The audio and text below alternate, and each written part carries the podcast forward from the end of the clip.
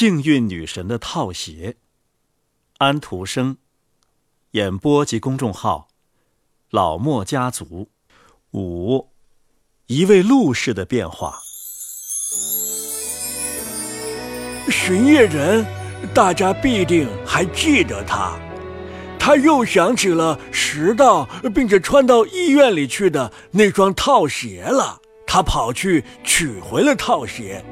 不过，中尉和其他的人都说这套鞋不是他们的，于是啊，套鞋便被交到了警察局。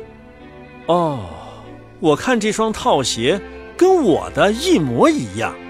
局里的一位陆氏先生盯着这件无人认领的实物，随手把这双套鞋放在自己的鞋旁边，说道。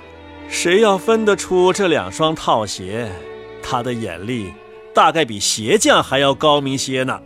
陆氏先生，一位警察手中拿了几页纸走了进来，说道：“陆氏转过头来和来者谈着。办完事后，他再看那两双套鞋的时候，感到迷惑，他分不出左边一双是他的呢，还是……”右边一双是他的。哎呀，大约是湿的那双吧。他想到，然而他想错了，那双啊是幸运女神的。难道警察就不会出错吗？他把套鞋穿上，把一些文件塞进兜里，一些呀夹在胳膊上，回家去了。这些文件是要校读、要誊写的。唉，既然现在是星期天的上午，天气又好，到斐德列斯贝公园去走走。他这样想到，这样做呀，一定对我有益处。于是啊，他去了那里。再也没有谁比这个年轻人更安静、更勤快了。他实在该有这么一趟散步的机会，这对他肯定很有益处。他坐着办公的时间太长了。起初啊，他只是散着步，什么也不想，因此套鞋也就没有机会来显示自己的魔力。在街上，他遇到了一位熟人，一位诗人。诗人告诉他。第二天，他便要去做夏日旅行去了。哦，你又要出去了，陆氏说道。您真幸福，是一个多么自由自在的人呐！您想飞到哪里，便飞到哪里。唉，我们这些人的脚上啊，却带着镣。可是，您的脚镣。是拴在面包树上的呀。诗人回答说：“您用不着老是操心明天的事儿。您年事高了，还有养老金。唉，可是最好还是坐下来写诗。”陆氏说道：“哦，真是一种享受，全世界都在恭维您。况且……”您完全可以自己支配自己，可不是？您试试，坐在法院里办那些琐碎无聊的案子的滋味儿。诗人摇摇头，陆氏也摇摇头，各自都保留着自己的意见。然后，他们分手了。嘿嘿，这些诗人呐，都是一批奇特的人。陆氏说道。我要是有他们那样的禀赋啊，自己成了一个诗人，我肯定不会写他们那种婆婆妈妈的诗。唉，今天这样的天气啊，正是诗人的春天，空气无比的清朗，云朵如此的秀丽，绿野馨香扑鼻。啊，好多年。我都没有眼前的这一刻的感受了。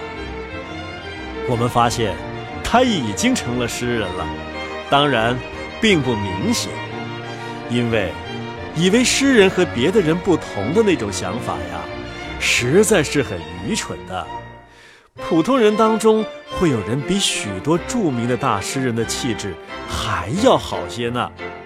不同的只是，诗人有更好的记忆灵性，他能把握住一个思想、一种感受，直到能清晰明确地用文字表达出来。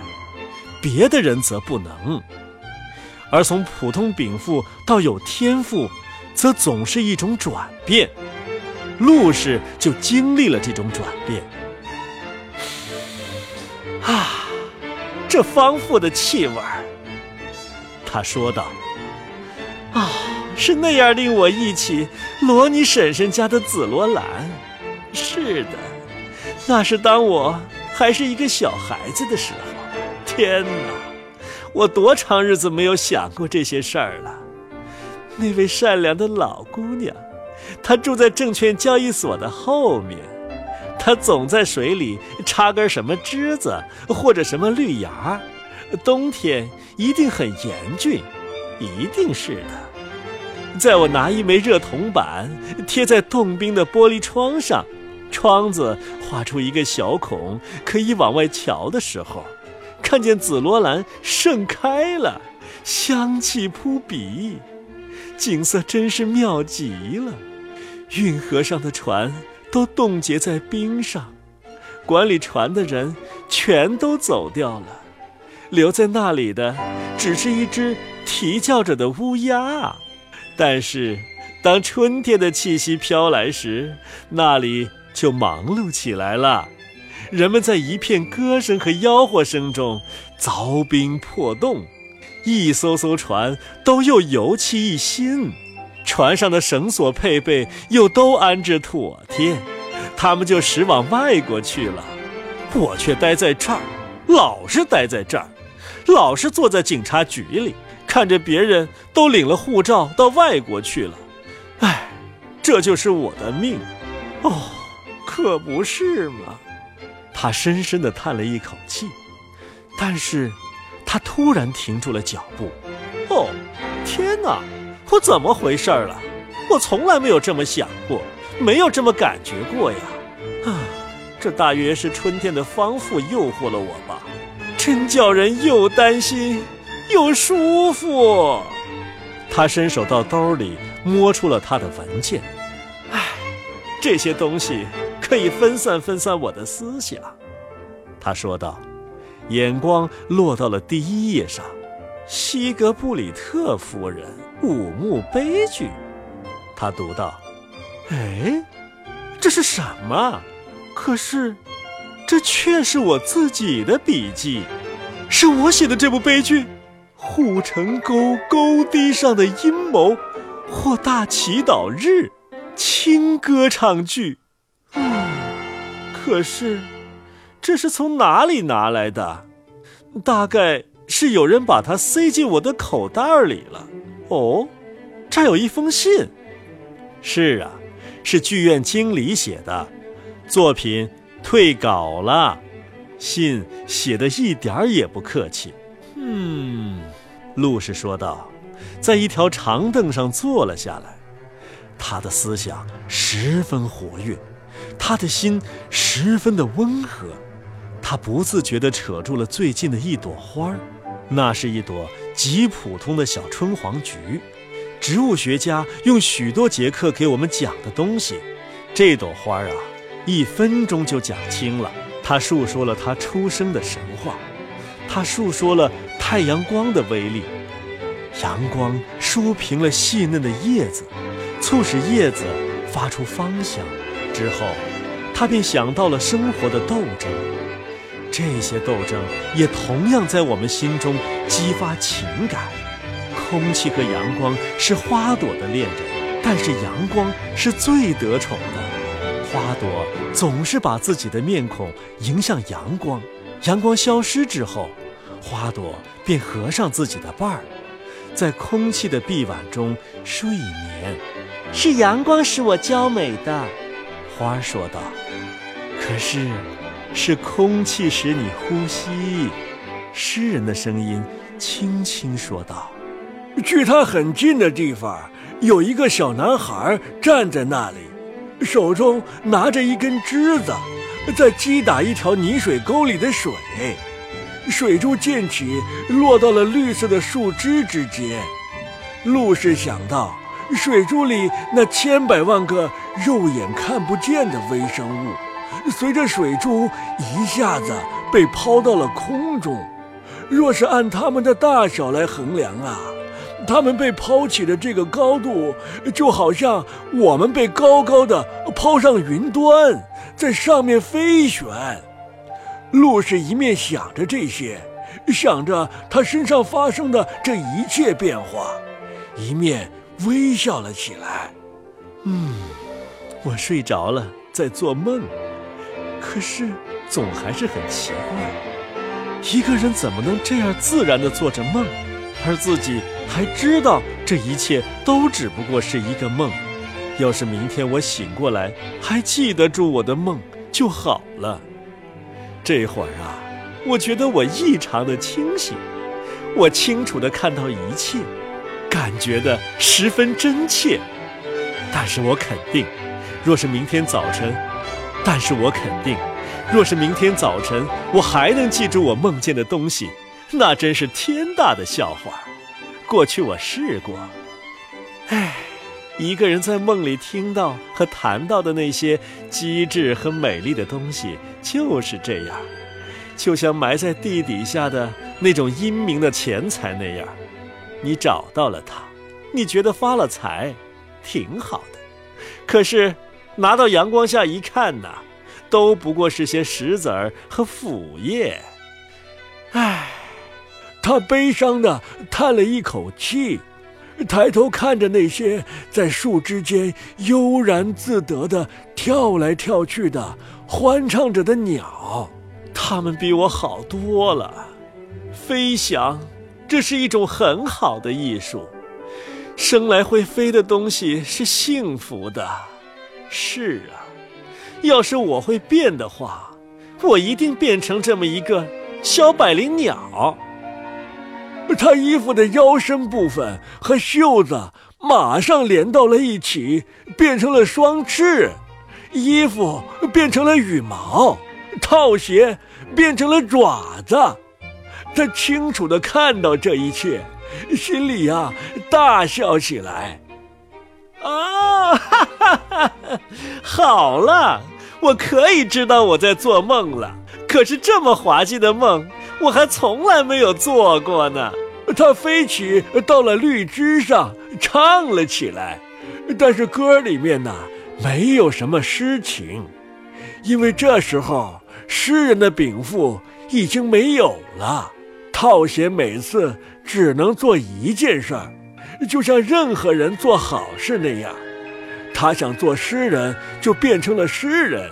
现在他想变只小鸟，但是变成了小鸟之后啊，以前的那些特征便消失了。这太巧妙了，他说道。白天我坐在警察局，埋头于一大堆案件中；晚间我可以做梦。像只百灵鸟在斐德列斯贝公园里飞翔，简直可以写成一本通俗喜剧。接着，它飞到了草上，扭着头朝四面看，用嘴啄着纤细的草杆儿。用它现在的大小来衡量啊，那草杆儿就和北非的棕榈枝一样长。那只是短暂的一刻，接着。他的四周变成了漆黑的夜晚，他觉得有一个巨大的东西一下子盖到了他的身上，那是一顶大帽子。新住宅区的一个小男孩把它罩在鸟身上，有一只手伸进帽里抓住了陆氏的背和双翅，于是他叽叽喳喳地叫了几声。在这一阵惊恐中，他高声的嚷道：“你你你你你这个不知羞耻的小家伙！我是警察局的陆氏啊！”可是，这声音在小孩的耳朵里，就像是一阵叽叽声。他敲了鸟嘴一下，走开了。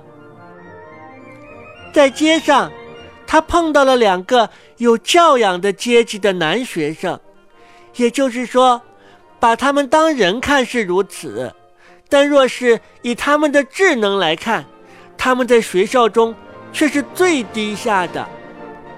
他们用了八个铜子儿买下了小鸟，这样，路士便来到了哥本哈根，来到了哥特斯街。哦，还好，我是在做梦。路氏说道：“要不然呐，我真要发怒了。开始我是诗人，这会儿又成了百灵鸟。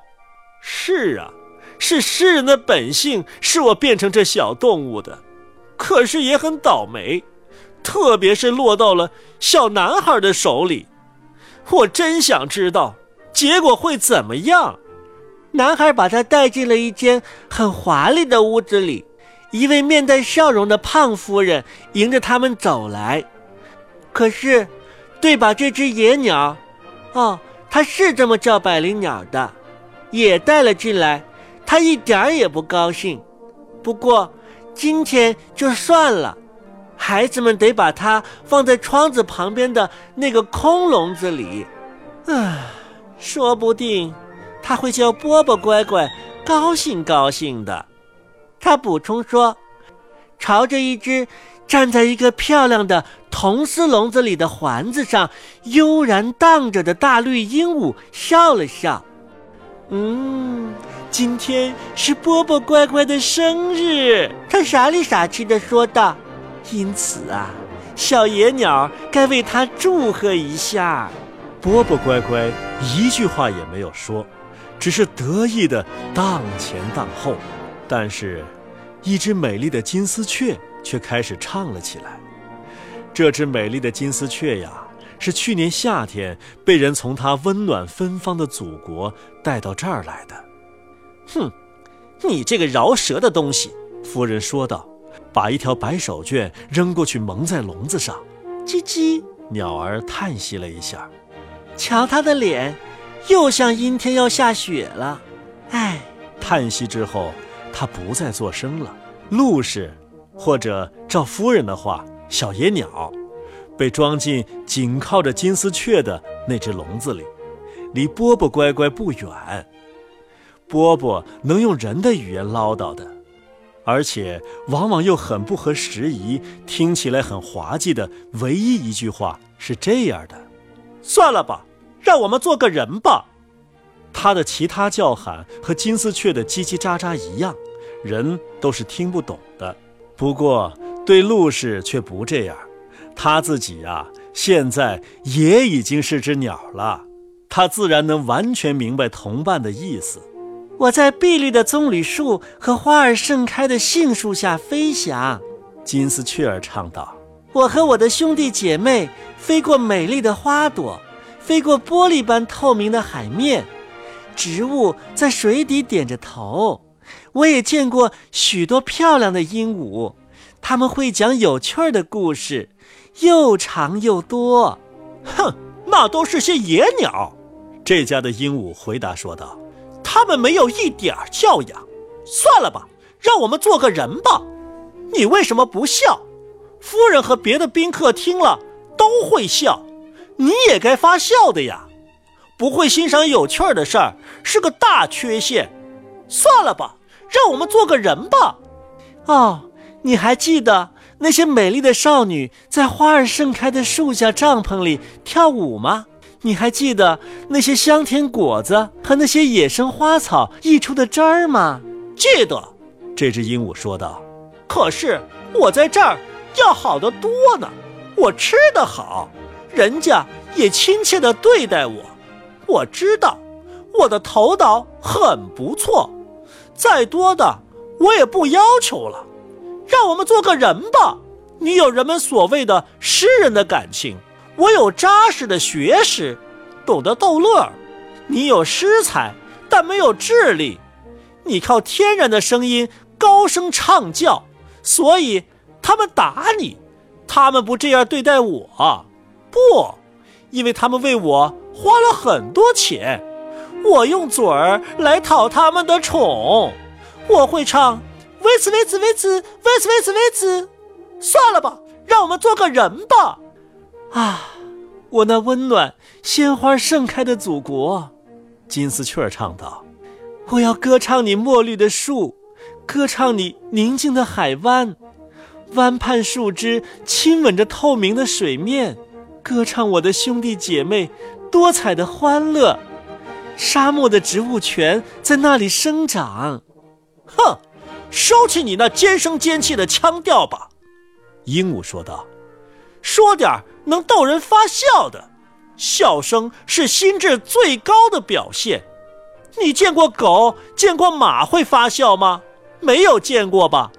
哭，它倒是会，可是笑嘛，只有人才会。哈，哈，哈！”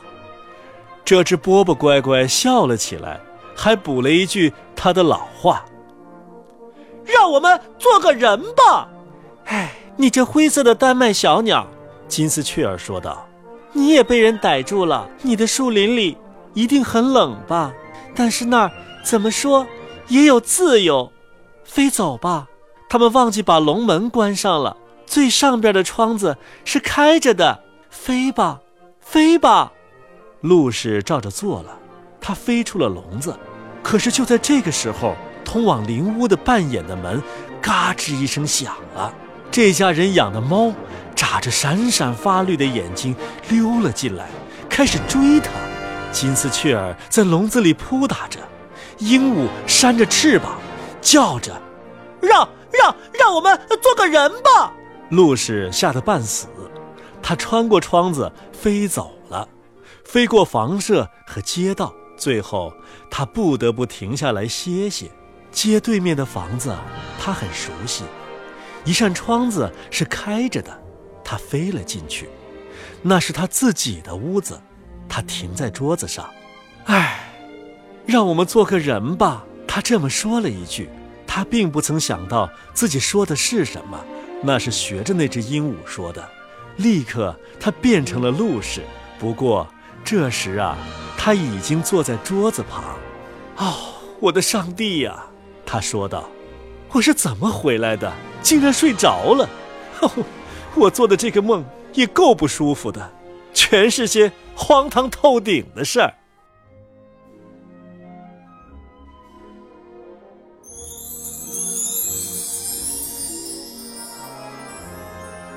幸运女神的套鞋，安徒生，演播及公众号，老莫家族，五，一位陆氏的变化。